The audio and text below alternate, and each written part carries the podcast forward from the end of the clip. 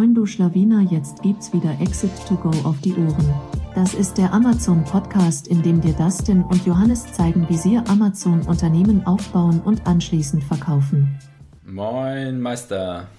Und damit heiße ich dich herzlich willkommen zu einer neuen Ausgabe von Exit to Go. Heute mit einem spannenden Thema, mit einem Thema, wo vor allem der gute Johnny ein bisschen mehr zu sagen kann als ich. Nebenbei wird hier aufgenommen. Und genau, worum geht es denn heute, Johnny? Genau, wir sprechen heute über Finanzierungen, vor allem Fremdfinanzierungen. Und zwar werden wir da ein paar Punkte durchgehen. Ich werde euch sagen, oder wir werden euch sagen, wie wir das aktuell machen, worauf man aufpassen muss, wie die Zinsen sind, was teuer und was billig ist. Und generell, warum man das als Amazon FBA-Seller machen sollte oder generell in Erwägungen ziehen sollte. Vielleicht kannst du mal ausholen, Dustin, wie du damit damals angefangen hast. Ähm, genau, vielleicht die Story kurz dazu.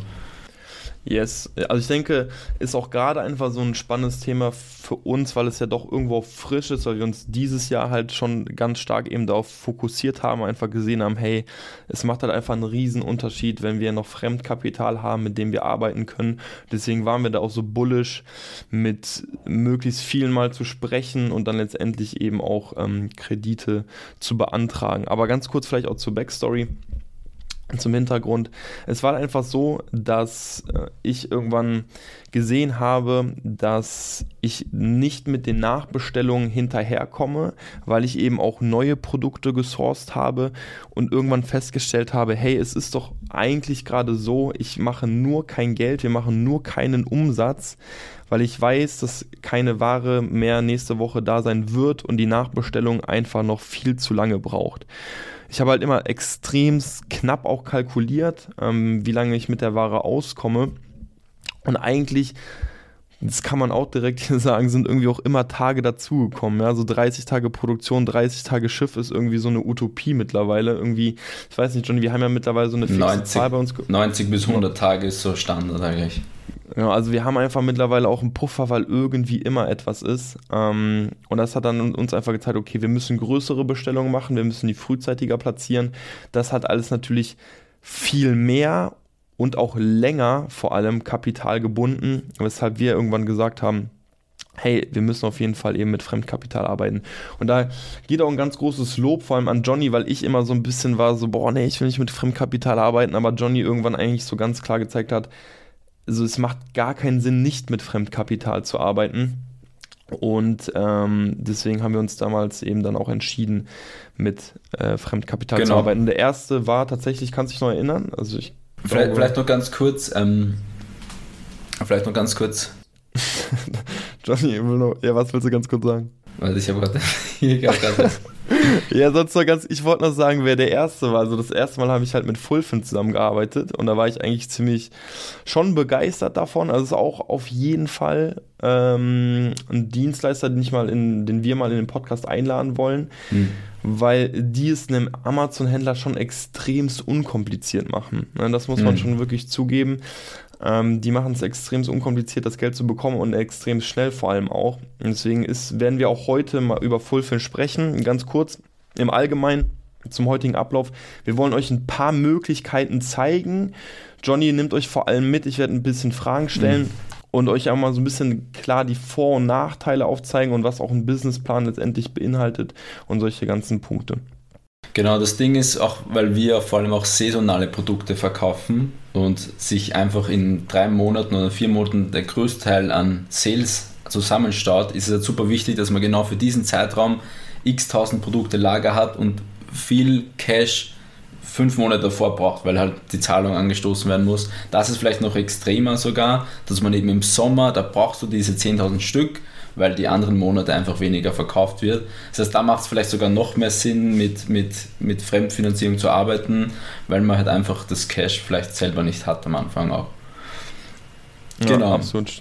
Genau, also wir, wir werden heute ähm, drei Themen kurz durchgehen. Wir werden über Fullfin sprechen kurz. Ich werde auch ähm, das einblenden, wie das ausschaut, das Backend wann das ähm, Sinn macht und wann nicht. Wir werden über Warenvorfinanzierungen sprechen, über VE-Trade zum Beispiel, wie das funktioniert. Auch da immer im Vergleich, wie sind die Kosten, wie sind die Zinsen und auch wieder ein kurzer Einblick ins Backend. Also wir werden einfach mal eine Rechnung hochladen und Einfach damit ihr seht, wie schaut sowas aus. Und dann noch ähm, klassisch Kredit über die Hausbank in Verbindung mit KfW. Wie, wie funktioniert das? Wie sind da die Zinsen? Bekommt, bekommen das äh, frische Gründer? Und generell auch Businessplan, wie schaut sowas aus? Wie, wie kann deine Vorlage ausschauen? Also alles nichts Komplexes, aber da führen wir euch einfach so ein bisschen durch, wie wir es gemacht haben, wie wir es machen. Und genau, wie gesagt, für, für junge E-Commerce-Unternehmen eigentlich. Wir sind auch noch ähm, am Anfang, so oder yes. mit, Mittelanfang, genau. Ich glaube auch ganz spannend wird VAI Trade. Ich denke, Fullfin wird jeder mittlerweile gehört haben, sind im Amazon-Bereich schon ziemlich groß. KfW dann letztendlich früher oder später eben auch. Letztendlich gibt es ja mehrere Möglichkeiten, aber irgendwie über die Hausbank geht letztendlich dann auch indirekt direkt über äh, genau. KfW. Aber wie gesagt, äh, VAI ist, glaube ich, so etwas, was noch nicht so viele gehört haben. Deswegen denke ich auch ganz spannend. Aber lass uns da gerne mal reinstarten. Ähm, wollen wir mit Fullfin starten? Ja, genau. Wir starten mit Fullfin. Ich share jetzt auch gleich den Screen. Das heißt, alle, die jetzt den Podcast hören, ihr könnt auch gerne auf YouTube vorbeischauen. Da haben wir den Screensharing ähm, hochgeladen. Und genau, wir sind jetzt auf fullfin.com. Die werben schon mit Liquidität auf Knopfdruck, eben für Waren- oder Einkaufsfinanzierungen zu Top-Konditionen bis zu 250k. Genau. Dann man registriert sich da einfach. Ähm, ich, wir sind jetzt in unserem Backend und hier, nachdem wir ein paar Unterlagen hochgeladen haben, wie zum Beispiel die BWA, vielleicht auch schon den Jahresabschluss, aber ich glaube vor allem wichtig ist so die Sellerboard-Auswertungen für die, also wenn, wenn du noch keinen Jahresabschluss hast, dann musst du ja quasi irgendwas nachweisen, dass du Sales machst. Ähm, also ich glaube, es ist schwierig, wenn du noch gar kein Proof of ähm, Concept hast oder kein Track Record, dass die dir hier einen Loan geben. Aber grundsätzlich ähm, solltest du schon so drei, vier Monate oder vielleicht sogar ein Jahr mal getestet haben, ob deine Produkte überhaupt laufen auf Amazon. Glaub, glaubst du eigentlich, Johnny, je mehr ja. Unterlagen wir da auch hochladen, also wir beispielsweise, wir haben jetzt keine BWA, ich glaube, als ich das damals hochgeladen habe, ich noch keine BWA auch hochgeladen. Ähm, glaubst du, das wirkt sich letztendlich auf das Angebot aus? Ich meine, wäre auch eine spannende Frage für die vielleicht mal. Ähm, glaubst du, daran bewerten die, wie risikobehaftet das Ganze für die ist? Ich glaube, die machen es so, also das werden wir gleich sehen bei diesen Application, also wenn du eine Finanzierung, also letztendlich ganz kurz, Fullfin, Fullfin ist so, die geben dir einfach den Kreditbetrag, den du brauchst, zum Beispiel 20k und du kannst damit frei verfügen. Also so ist es wie, eine, wie ein Bankkredit eigentlich. Und du kannst hier dann eine Application machen. Ich habe jetzt hier einfach schon was angefangen. Und was du machen musst, ist zuerst einmal die, die letzten Monthly Revenues hier eingeben. Also wie viel Umsatz hast du die letzten zwölf Monate gemacht und wie mhm. viel. Also kumuliert sozusagen. Genau, genau. Mhm. Und dann eben den letzten zwölf Monaten auch. Also hier Last Full Month Revenue und 12 Month. Und wie viel Schulden zahlst du gerade zurück? Und dann schlagen die dir schon hier vor, wie viel kannst du dir überhaupt ausborgen. Also hier ist dann bei 16.000 zum Beispiel auch Grenze, weil man hier nur einen bestimmten Umsatz voreingegeben hat. Und okay. dementsprechend. Vielleicht ganz kurz ja. für alle, die zuhören, das wäre eigentlich schon mal direkt ganz spannend. Wir mhm. haben jetzt insgesamt äh, Umsatz letzten Monat, was haben wir da eingegeben? Glaube ich 8.000 nur oder wie viel war das? Ich habe hier einfach eine, irgendeine Zahl eingegeben. Genau, ich meine, genau, also bei monatlicher Umsatz hast du jetzt beispielsweise eingegeben 80.000. Genau, 80.000, Last Full Month Revenue. Und Last Full Year. Da machen wir für mich aus eine Million oder so. Okay, last genau, 12 Months Revenue eine Million. Und wie viel Schulden zahle ich ähm, monatlich zurück? Und anhand dessen kann man, also wird dann schon so eine Art Preliminary Offer ausge, ausgegeben wo ich mit so Drag and Drop ein bisschen ziehen kann, wie viel Kapital kann ich mir ausborgen und wie viel Fee zahle ich da. Mhm. Genau. Eigentlich schon extremst intuitiv und ja. benutzerfreundlich gemacht, ne, muss man wirklich zugeben. Genau. Also ganz kurz, wir haben jetzt mal angegeben, eine Million Jahresumsatz, wir haben gar keine Schulden, würden dann bis zu 112.000 Euro bekommen. Könnte genau, man jetzt ja. so eine äh, so ein Pi mal Daumen sagen, 10% kriegt man vom Jahresumsatz immer? Können wir es vielleicht noch einmal ganz kurz testen, was wäre, wenn wir testen, ja. 100k 100k oder was? Äh, also 100.000 Jahresumsatz wirklich und nur 8.000 beispielsweise ja, okay. letzter Monat. Also überall Schau mal weg, ob das. Ja, knapp, du hast recht, hm, genau. Also okay. Also fast knapp 10% vom, vom Jahresumsatz. Okay. Ja, ist das schon mal ein guter Richtwert direkt für die Person, wenn die ja. weiß, wie viel. Ich genau. Die, man, man, sieht auch hier, hier, immer die Schön und wie viele, ähm, auf wie viele Raten man das aufteilen kann. Und dann letztendlich muss man hier noch ein paar Informationen auch weitergeben, wie ist der Shop, Bankaccounts, Ähm, sie wollen dann auch noch Unterlagen, BWAs und ähm, vielleicht Jahresabschlüsse etc. Und dann geht das eigentlich relativ schnell. Also die Zusage, ich weiß nicht, maximal eine Woche oder so. Und falls sie noch Unterlagen brauchen, zieht es sich ein bisschen länger. Aber das ging eigentlich relativ schnell, muss ich sagen, oder Dustin? Ja, ich, ich glaube sogar unter einer Woche. Also es läuft dann so ab, dass die dir nochmal eine Mail schreiben. Bei mir haben die auch zweimal, glaube ich, dann noch angerufen mhm. und gesagt, passt alles. Und dann haben die nur noch den Vertrag sozusagen zugeschickt. Den konntest du dann online direkt signieren. Und dann hattest du quasi schon das Geld. genau. Und, und wir haben hier zum Beispiel, äh, wann haben wir das? Im März haben wir 12.000 Euro beantragt. Die haben wir auch bekommen mhm. und haben das Ganze auf sechs Raten aufgeteilt, damit ihr mal so einen Überblick hat, wenn man das macht, was zahlen wir dann an Zins. Also wie gesagt, wir haben 12.000 Euro ausgeborgt, wir haben in Summe dann 12.685 Euro zurückgezahlt, also fast 670 Euro war eine Fee oder Zins, wie man es nennen mag. Das ist ungefähr ein Zins für diesen Zeitraum. Das waren eben sechs Monate von 5,7 Prozent. Und wenn man da einen Jahreszins quasi draus macht, wäre man bei 11,4 Prozent. Also eigentlich schon ein relativ hoher Jahreszins, aber ähm, für, für ein junges Startup oder E-Commerce-Unternehmen ist es jetzt nichts Dramatisches oder es ist fast völlig normal, so einen Jahreszins zu haben, weil es einfach riskant ist für Fullfin. Mhm. Genau. Ähm, das wäre es eigentlich zu Fullfin. Hast du noch irgendwas dazu, was du ergänzen willst? Nee, eigentlich, eigentlich nicht. Ne? Also ich denke mal, um den Vorteil nochmal nur kurz zu betonen, extrem schnell und letztendlich unkompliziert. Ne? Mhm. Also auch, wenn man schnell herausfinden will, wie viel kann ich denn beantragen, also loggt euch ein, innerhalb von fünf Minuten habt ihr es. Ja. ja, genau. Dann springen wir zum zweiten Vorgehen und zwar zur Warenvorfinanzierung. In unserem Fall jetzt VI Trades GmbH. Und da ist es so, dass du hier eine Einkaufsrechnung, also sagen wir, du, du bestellst jetzt bei deinem Hersteller 5000 Stück von Produkt X und ähm, die Rechnung kostet 10.000 Euro. Du willst diese aber nicht zahlen, sondern du willst diese finanzieren lassen. Dann kann das VI Trade machen. Also VI Trade bezahlt dann den Hersteller und du kannst dann in vier Raten oder in fünf Raten den VI bezahlen quasi. Also es ist ähnlich wie ein Kredit, nur bezahlt der VI-Trade eben den Importeur oder den Hersteller. Genau. Ich habe hier auch wieder den VI-Trade Dashboard aufgemacht hier. Wir haben da jetzt 8500 Euro freigeschalten, das heißt wir können maximal 8500 Euro finanzieren lassen. Wichtig ist da aber auch immer, das habe ich am Anfang zum ersten Mal auch nicht ganz ähm, äh, also gesehen, dass hier die Umsatzsteuer dann immer dazugezogen wird. Also zum Beispiel, wenn wir aus China importieren, dann ist ja da keine Umsatzsteuer auf der Rechnung drauf, sondern wir müssen dann nur indirekt eine Umsatzsteuer abführen. Aber weil VI, weil wir ähm, eine Geschäftsbeziehung zwischen VI haben, also einem deutschen Anbieter, wird da Umsatzsteuer verrechnet. Das heißt, wir müssen, also auf dieser Herstellerrechnung wird quasi 19% aufgeschlagen und das ist dann quasi dein Limit. Das heißt, da wird immer noch 19% addiert. Da muss man aufpassen beim Limit. Wichtig nur, jetzt nicht denken, okay, wird das dadurch irgendwie 19% teurer? Nee, wird Ist nicht. ja im Grunde ein durchlaufender ja. Posten. Ne? Wir zahlen es ja, aber können es ja auch wieder. Genau, es ist ein durchlaufender Posten, aber eben beim Limit muss man aufpassen, eben, dass, das, ja. dass da eben noch Umsatzsteuer aufkommt. Genau. Ich, ich denke, ganz wichtig hier nur zu verstehen, also ja. wo, ist, wo ist der große Unterschied, ist ja wirklich, dass bei, von Fullfin kriegen wir das Geld. Also Fullfin überweist das Geld genau. an uns. Und bei VAI Trade ist es ja tatsächlich so, dass die sozusagen die Rechnung für euch bezahlen, richtig? Richtig, ja. Also man ist, man vermittelt sozusagen nur die Rechnung, die bezahlen die, aber man selbst sieht sozusagen nie das Geld vom, von VAI Trade. Richtig. Da ist auch so, die Rechnung muss dann immer an VAI Trade ausgestellt sein, das steht auch so, oder anders würde es auch nicht funktionieren. Das heißt, der Hersteller schreibt dann nicht euren Namen auf die Rechnung, sondern muss im VAI Trade GmbH und die Rechnungsdaten da notieren. Aber das ist denen meistens bekannt, man schreibt dann einfach, man finanziert das über einen Warenfinanzierer, bitte die Adresse angeben und dann ist das auch meistens okay.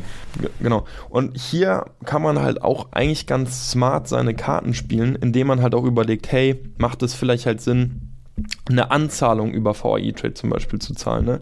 Also vielleicht gibt es jetzt den einen oder anderen, der sagt, okay, 8.500 Euro ist jetzt gar nicht so viel. Ich weiß nicht, ob wir vielleicht sogar mittlerweile den Rahmen erhöhen könnten. Aber so man kriegt ja immer, okay, man kriegt meistens eine Rechnung vom Supplier und teilt das auf 30, 70 ist ja so Standard, 30% also Anzahlung, 70% bei Fertigstellung auf. Man könnte halt überlegen, teilt man das sozusagen in zwei Rechnungen auf, dass man letztendlich einmal eine 30% Rechnung hat, die man dann an VAI-Trade ausstellt und dann 70% der Ware beispielsweise dann selbst bezahlt. Das wäre eine Möglichkeit. Genau. Vielleicht auch nochmal von den Unterlagen her oder zur Prüfung. Für, für, für den Anfang ist das eigentlich relativ unkompliziert. Wir haben da nur das Bankkonto verbunden und auch die letzten BWAs und dann wird so ein erster Check durchgeführt und dann schalten sie dein Limit frei. Das Limit wird eigentlich immer mehr, je öfters du ähm, Aufträge erfolgreich abschließt, halt auch, dass du alles zeitgerecht zurückzahlst. Wir spielen das kurz durch, wir laden hier jetzt einfach eine Rechnung hoch, damit du siehst, wie das ausschaut. Ich nehme hier jetzt einfach eine geschwärzte Herstellerrechnung von uns und klicke hier auf Weiter dann kann ich aus, ähm, ausgeben, ob es sich um Vorkasseauftrag handelt. In dem Fall ja, weil wir zahlen immer im Voraus, bekommen die Ware erst, wie gesagt, ähm, in 90 Tagen später. Dann muss ich hier noch eingeben, ob, also ich muss nur checken, sind die Bankdaten des Lieferanten drauf, ist VE-Trade die Rechnungsadresse, wie heißt der Lieferant, wo ist der Lieferant ähm, ansässig, also in dem Fall China, wann werden die Waren voraussichtlich eintreffen. Wie gesagt, das muss dann eine Schätzung sein Rechnungsnummer und dann noch der Nettobetrag, sagen wir mal hier, also ich, ich tue jetzt einfach hier 10.000 Euro eintragen und dann noch das Konto. Wenn's, wenn man hier natürlich, also meistens hat man kein Konto, aber es macht natürlich Sinn, ähm, Rechnungen zu, über VI-Trade zu finanzieren, die ins Konto haben, weil du halt quasi mit ins Konto einfach weniger Rechnungsbetrag hast und VI quasi sofort, also VI würde immer sofort zahlen und quasi das Konto in Anspruch nehmen. So, dann klicken wir weiter und hier können wir schon sehen, ähm, wir können jetzt erstmal auswählen, wie das Zahlungsziel ist, das heißt, auf wie viele Raten wir das aufteilen wollen. Wollen wir das innerhalb von 60 Tagen zahlen, dann hätte man Raten von 6000 Euro, 6200 Euro für 60 Tage oder man teilt es auf 120 Tage auf, also vier Monate würde man 3200 zahlen, anstatt eben 10.000 Euro auf einmal. Man sieht dann hier noch, wie viele Servicegebühren, Transaktionsgebühren und eben die Umsatzsteuer und wir müssten eben 12.938 Euro auf vier Raten tilgen. Das war so das Konzept. Und das habe ich eben gemeint mit dem Umsatzsteuerbetrag, weil jetzt muss man quasi 12.000 Euro tilgen auf vier Monate und nicht die 10.000. So. Genau, vielleicht noch von den Zinsen her. Wir haben ja vorher gehabt bei Fullfin einen Jahreszins von 11,43%. Bei VI Trade ist das, ähm, das hängt immer davon ab, wie viele Tage man hat, welchen Betrag man hat, ähm, welche Servicegebühr ähm, zustande kommt. In unserem Beispiel, also ich bei, bei 4.500 Euro, was ich gerechnet habe, war eine Servicegebühr von 7,48 Prozent.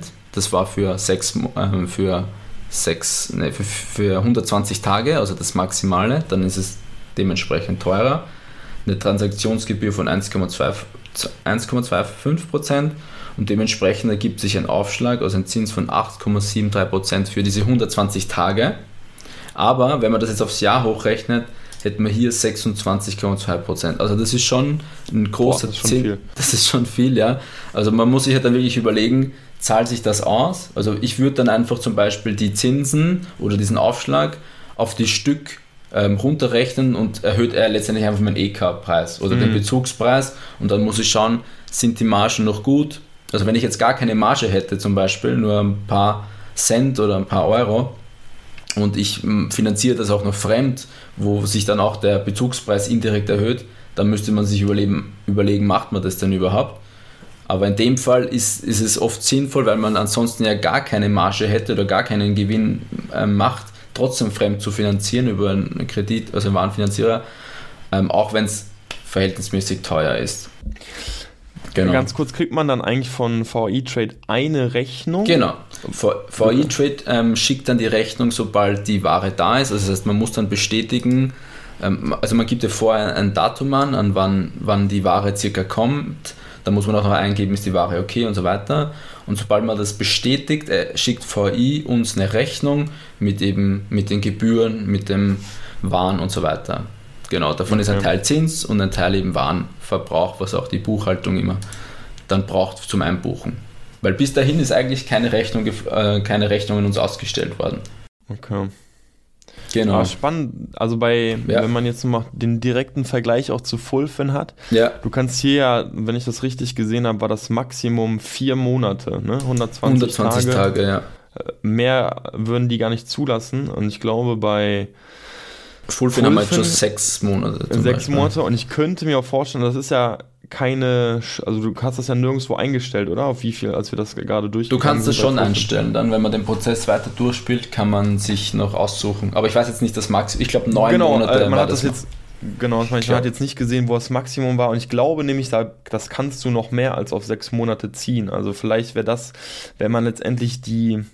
Genau, ich glaube neun, hier steht maximal ja. neun Installments, also Repayments. Ja. Okay. Also im Vergleich ist in dem Fall Fullfin definitiv ähm, attraktiver. Einerseits, weil man das Cash direkt bekommt, man kann sich aussuchen, ob man das jetzt in zwei Rechnungen oder in eine Rechnung aufteilt oder, ähm, oder vielleicht auch gar oder halt man kann sich das aussuchen, wie man es aufteilt. Bei VI kann man halt wirklich nur den, was heißt nur den Lieferanten bezahlen. Mhm. Genau. Okay. Das zu Fullfin und VI Trade GmbH. Und jetzt kommen wir zum letzten Punkt und zwar zur Hausbank oder generell KfW-Kredit. Ähm, also generell ähm, ist es so, ich würde immer den ersten Schritt zur Hausbank machen. Wenn du zum Beispiel bei der Kreissparkasse bist, hast du meistens einen Ansprechpartner und einfach zu ihm mal angehen und, und fragen, dass man eben vielleicht einen Kredit beanspruchen wollen würde, weil gerade ähm, Working Capital Bedarf ist und man merkt, das Geschäft würde funktionieren, aber man braucht so ein bisschen Starthilfe. Und dann schlagen die meistens schon irgendwelche ähm, ähm, Kredite vor. Die sind aber meistens ziemlich teuer, weil man einfach als junges Unternehmen ohne Proof of Concept, ohne Track Record einfach sehr hohe ähm, Angebote kriegen würde. Wie, wie ein Dispo-Kredit quasi. Und da ist eigentlich die KfW ein super Support. Die KfW ist nämlich so quasi die Stütze zur Hausbank und die würden die Haftung übernehmen, sollte der Kredit nicht getilgt werden. Das heißt, die, die, für die Bank ist es immer schön, wenn die KfW einspringt, weil dann haben sie kein Risiko. Dementsprechend sind die Zinsen da auch viel niedriger und äh, geben einfach leichter das Go. Wir haben hier jetzt die KfW-Seite nochmal ähm, geshared, also kfw.de. Ich bin dann hier bei Existenzgründung und auf Förderprodukte gegangen. Und da sieht man zum Beispiel einfach Förderkredite für Gründung und Nachfolge. Und dann gibt es bestimmte Kreditarten, den ERP Gründerkredit, Startgeld bis zu 125.000 Euro. Dann gibt es ein ERP Kapital für Gründung bis zu 500.000 Euro und den ERP Gründerkredit universell für junge Unternehmen bis zu, ich glaube, einer Million oder so geht der. Da gibt es bestimmte Kriterien immer und Details und Anforderungen.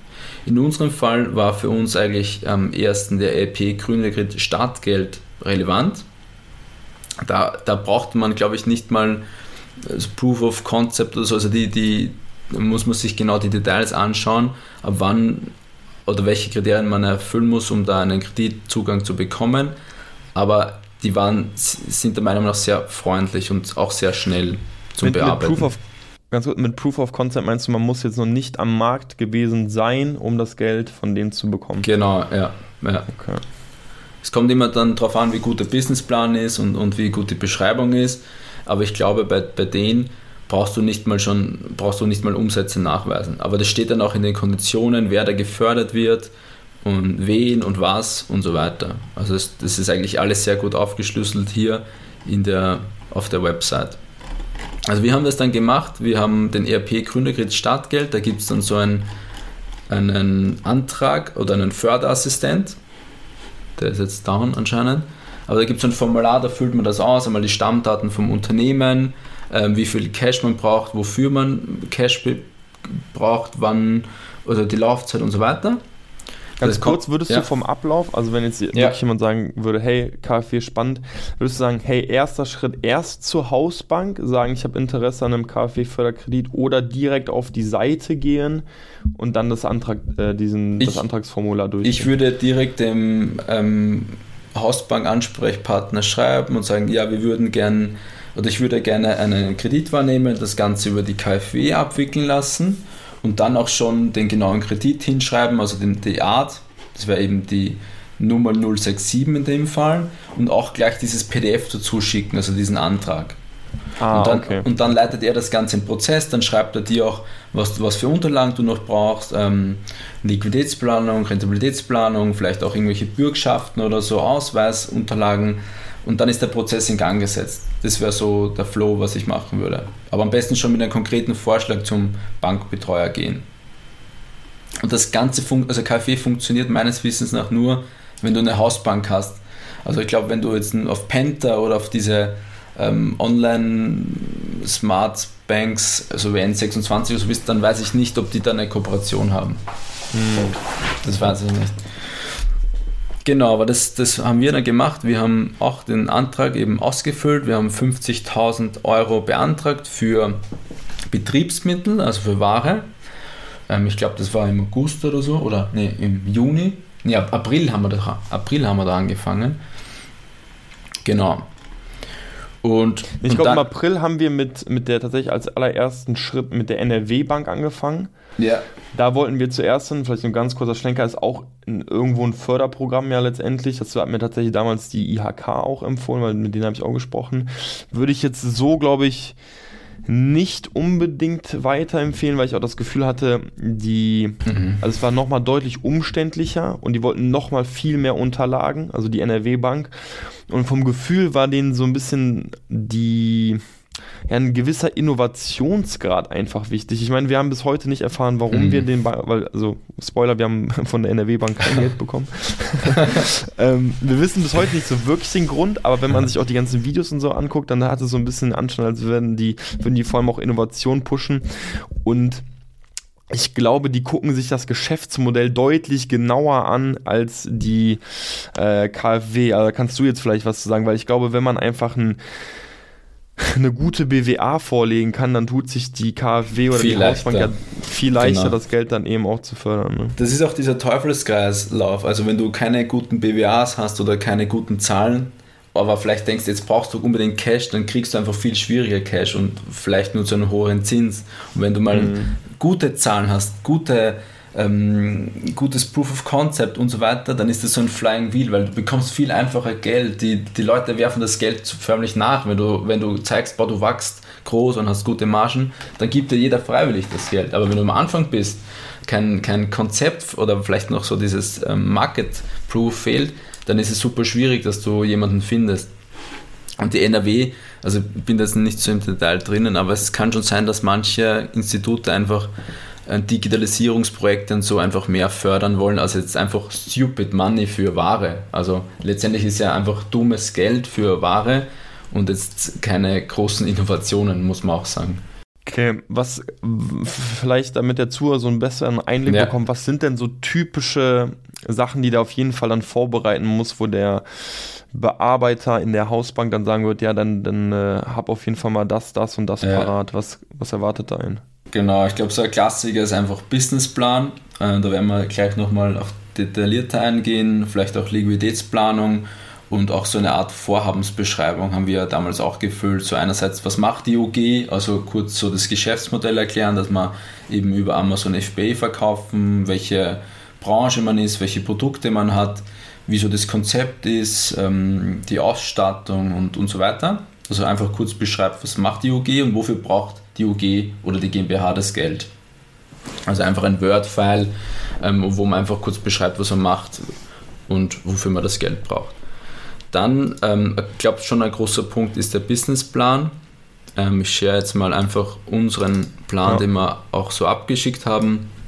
Also ganz transparent. Ähm, den haben wir im März, glaube ich, 21 erstellt und es ist ganz lustig, wir haben hier zum Beispiel Umsatz vor 421.000 geplant im März und eigentlich kommt man da gut hin. Also es ist ganz cool zu sehen, dass das auch so ein bisschen aufgeht, was man am Anfang des Jahres geplant hat. Genau. Ähm, für alle, die jetzt nur den Podcast hören, wir haben jetzt das Excel-Sheet offen mit dem Businessplan so, da sind wir wieder. Ganz kurz einen Aussetzer gehabt. Die Elektronik wollte nicht mitmachen, aber genau, wir waren beim Businessplan. Johnny hat auch schon den Bildschirm geteilt für alle, die gerade bei YouTube zuschauen. Das heißt, das haben wir wirklich so eingereicht und ich glaube, wir wollen das den Leuten auch so zur Verfügung stellen, richtig? Also das Template an sich. Genau, wir stellen das Excel-Sheet, diese Excel-Vorlage einfach auf unsere Website exit2go.io slash tools. Da findet man auch andere Tools oder Konzepte, was wir so verwenden. Genau, also wir, wir scheren jetzt hier nochmal das Excel-Sheet, ähm, den Businessplan, den wir auch so eingereicht haben für die KfW oder auch für die NRW-Bank. Wie ist das Ganze so aufgebaut? Letztendlich ist das nichts anderes als ein PL, also ein Profit and Loss Statement und eben auch noch mit so einer Cashflow-Abteilung, damit man sieht, wie viel Cash letztendlich ähm, überbleiben sollte. Das ist immer nur eine Planung und eine Vermutung oder eine Schätzung. Letztendlich weiß man ja nie, wie sich die Zahlen entwickeln oder was die nächsten Monate passiert, aber man muss einfach Annahmen für die Zukunft treffen. Und wir sind hergegangen ähm, im März, wie gesagt, haben wir das, glaube ich, aufgesetzt und einmal so hinge, ähm, also dokumentiert, wie viel Stück von wie vielen Produkten wollen wir verkaufen im Sommer, also eine Absatzplanung. Dann haben wir das einfach mit den Verkaufspreisen multipliziert und dann hast du schon mal so eine ungefähre Umsatzplanung. Das heißt, du multiplizierst die Stück, die du vermutest zu verkaufen, mit dem Verkaufspreis netto und dann hast du eine ungefähre Umsatzplanung. Das heißt, der erste Schritt ist mal, den Umsatz zu prognostizieren für das Jahr, für das laufende Jahr. In dem Fall war es 2021. Daraus kann man ziemlich einfach den Wareneinsatz berechnen, also die COX, indem man einfach sagt, okay, wie viel kostet uns der, ähm, die, die Produkte, also die EK oder Bezugspreise und das, das zieht man dann einfach vom Wareneinsatz oder das setzt man dann im Verhältnis zum Wareneinsatz. Bei uns waren das oder ist im Schnitt 28 Prozent. Das heißt, man kann hier gleich per Formel einfach Umsatz mal 28 Prozent zum Beispiel rechnen und hat dann durch seinen Wareneinsatz. Mittlerweile hat sich der auch schon reduziert auf 24 Prozent, aber wie gesagt, das ist immer nur eine Annahme. Ähm, ich glaube, mhm. ganz kurz auch nur von mir.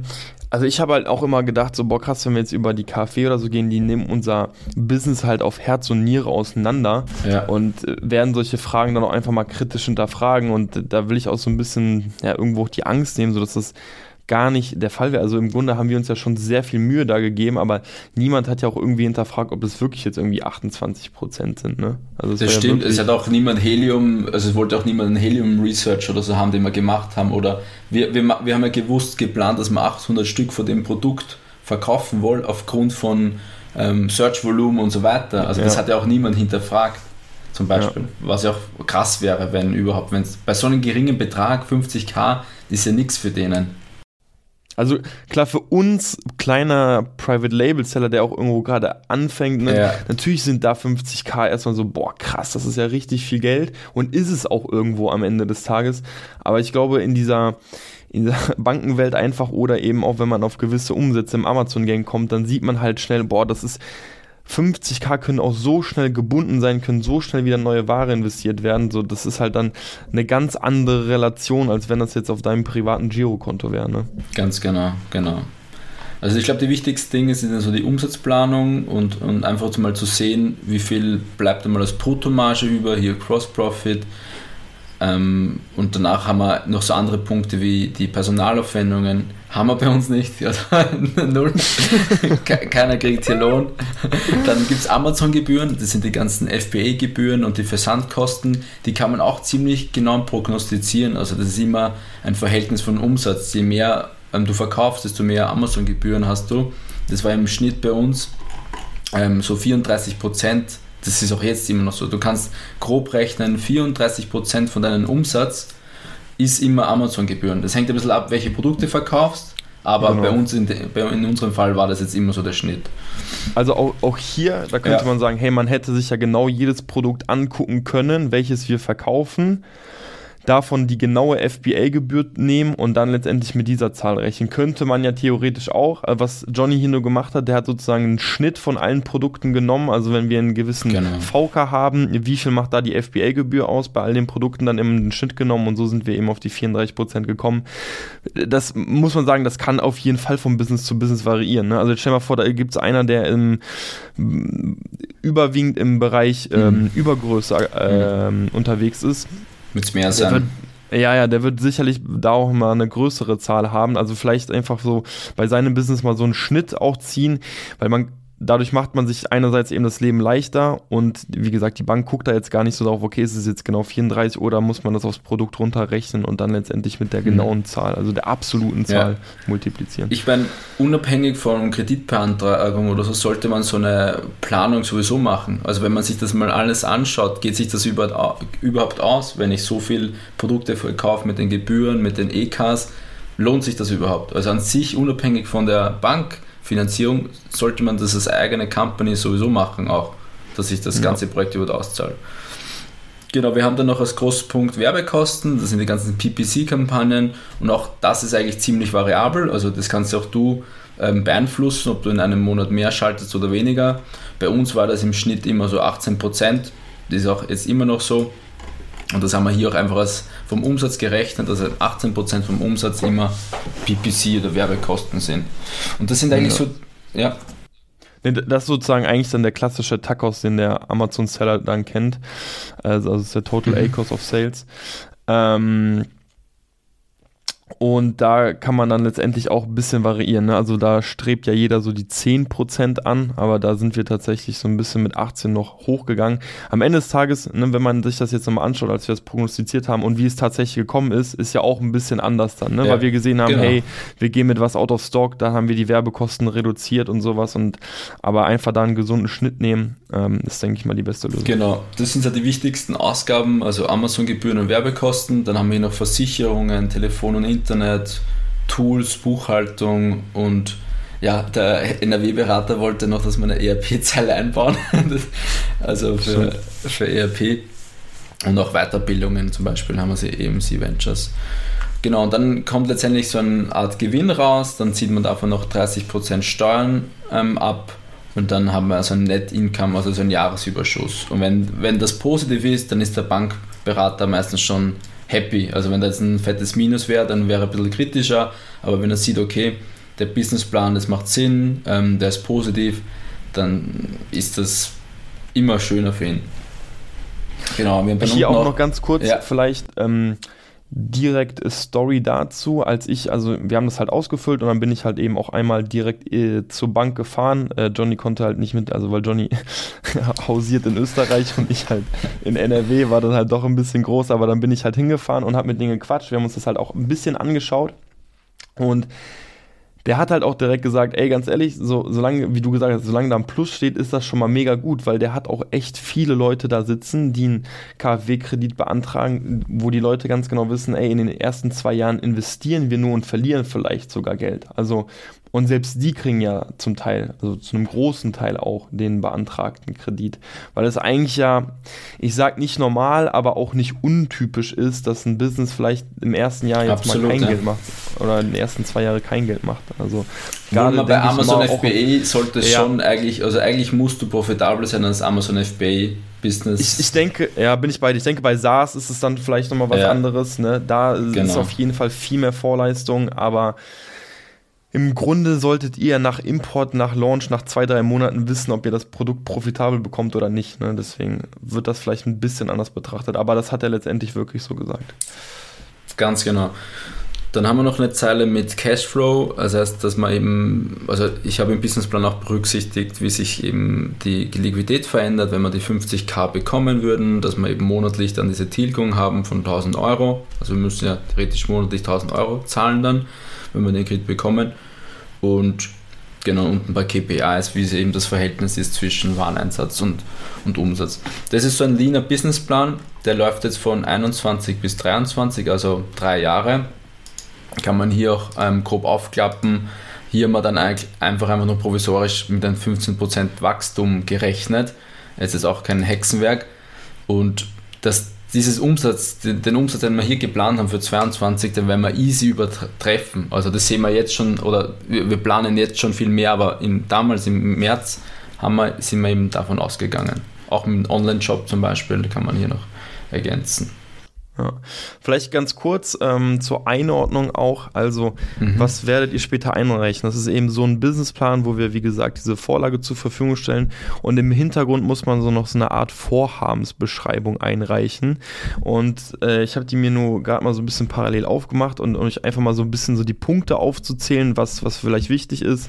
Ja. Ähm, insgesamt haben wir da sechs DIN A4-Seiten, also ist gar nicht so viel. Und da haben wir einmal über das, das allgemein das Unternehmen beschrieben, also ein paar Sätze zum Unternehmen, die Markt- und Wettbewerbssituation beschrieben. Ich denke, das ist ein bisschen spannend oder auch schwieriger, wenn man sich jetzt auf Cashflow-Produkte konzentriert, also in verschiedene Bereiche reingeht. Dadurch, dass wir eben in diesem Baumarkt-Gartenbereich sind, konnte ich ein paar Marken nennen, konnte ich ein paar Umsätze nennen. Ähm, das war dann ein bisschen leichter. Dann äh, drittens Alleinstellungsmerkmale und Kundenvorteile. Also was könnt ihr oder was macht ihr besonders gut und auch anders? Preisgestaltung, äh, wie definieren wir unsere Preise, wie kommen wir auf die Preise? Ähm, dort auch so ein Beispiel mit einer Kalkulation gezeigt. Dann fünftens die Kundenakquisition, Werbung. Wie schalten Werbung? Da gehe ich vor allem so auf Amazon PPC eben auch ein, aber auch auf Amazon SEO. Geplanter Umsatz pro Kunde, Punkt 6. Ähm, dort könnte man eben schreiben, hey, plant man damit, dass das Produkt häufiger von einem Kunden gekauft wird, also gerade wenn das jetzt irgendwie ein FMCG ist oder sowas.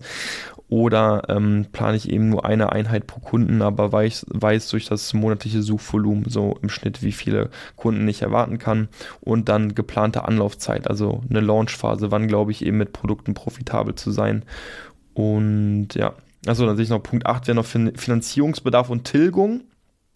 Ähm, also was wünschen wir uns? Also über wie viele Mo Monate und Wochen wollen wir das oder Jahre wollen wir das letztendlich tilgen? Dort verweisen wir vor allem auf die BWA, Ziele und Chancen, Punkt 9 und der letzte Punkt, äh, 10 mögliche Ausfälle. Ja, also was passiert, wenn letztendlich auch nichts so eintritt wie geplant, geplant ja. gibt es Plan Bs, oder was ist, wenn mein Amazon-Account down ist und so, also was haben wir da auch erwähnt. Genau. Vom praktischen Ablauf war es dann so, wir haben wie gesagt die PDFs dann einfach hingeschickt, daraus also aus dem Excel ein PDF gemacht, dann die Vorhabensbeschreibung noch ein PDF gemacht, ähm, andere Unterlagen noch hingeschickt wie Ausweise, ähm, Gründungsdokumente oder sonst so, so Basic-Unterlagen auch. Dann geht das in Prüfung und dann haben wir eigentlich relativ schnell, ich glaube, der hat die erste mündliche Zusage nach ein, zwei Wochen gegeben, dann braucht das Ganze noch, bis das schriftlich ist, noch ein paar Wochen und dann war es aber auch durch, oder? Ja, also es hat, glaube ich, schon insgesamt sich über anderthalb Monate, Monate. glaube ich, schon gezogen. Bis das Cash also, drauf war. Bis das Cash drauf war, vielleicht mhm. sogar zwei. Okay. Also wenn man jetzt auch nochmal Richtung Ende schaut und wir jetzt nochmal alles miteinander vergleicht, dann wird auch auf jeden Fall ganz schnell klar, hey, KfW-Kredit auf jeden Fall mit den besten Zins, aber auch letztendlich der größte ja. Aufwand, der, der größte Zeitinvest, ähm, am meisten Ping-Pong hin und her mit dem Berater, darauf muss man sich dann letztendlich auch einlassen. Genau, Zins haben wir jetzt noch gar nicht gesagt, 0,7% pro Jahr ist natürlich ja, irre halt im Vergleich zu den anderen Methoden. Dafür hast du wirklich das, dieses Invest ja. von einem Monat und ein bisschen Unterlagen und so. Aber jetzt so, wenn, wenn, wenn wir nochmal anfangen würden, also würde ich sofort Proof of Concept machen und dann eigentlich gleich mit Banken und KfW sprechen. Ja. Und bis dahin also, vielleicht mit, mit Fullfin oder VI oder so probieren, weil der Zins halt einfach bei KfW viel niedriger ist. Richtig. Also wenn man jetzt nochmal alles miteinander vergleicht, Fulfin extrem schnell, höherer Zins, äh, VAI. VAI tanzt ein bisschen aus der Reihe, hat eigentlich ja den höheren Zins, hatte VAI den höheren Zins? Ja, ja, hat Fulfin? den höheren Zins. Ja. Höheren Zins, weniger Laufzeit. Dafür bezahlen die den Hersteller direkt. Ob das einem wirklich etwas was bringt, kann man auch in Frage stellen, aber auf jeden Fall ein interessantes Modell, was die fahren. Und dann letztendlich KfW mit den interessantesten Konditionen, aber letztendlich auch dem größten Aufwand. Und was dann das Richtige für die jeweilige Person ist, musste man dann wahrscheinlich individuell entscheiden. Wenn jetzt jemand wirklich schnell Geld braucht ne, und sieht, ey, ich mhm. muss eigentlich nächste Woche nachbestellen, dann wäre sicherlich Fullfin die, die bessere genau. Alternative. Ja. Ja. Aber wenn man weiß, man braucht es in sechs Monaten oder so, weil ich da eine große Order ja. machen will, dann wäre, glaube ich, die Hausbank der, der Weg zu go. Also mir ist dann eigentlich nur noch wichtig zu, zum Ende zu sagen, so hey, ähm, also wir, weil wir gehen jetzt so damit um, als wenn es halt voll oft direkt Sinn machen würde, eben mit Fremdkapital zu arbeiten. Und ich denke, es ist noch wichtig zu erwähnen, dass wir ja aber auch ganz lange nicht mit Fremdkapital gearbeitet haben und das irgendwo auch richtig war. Warum?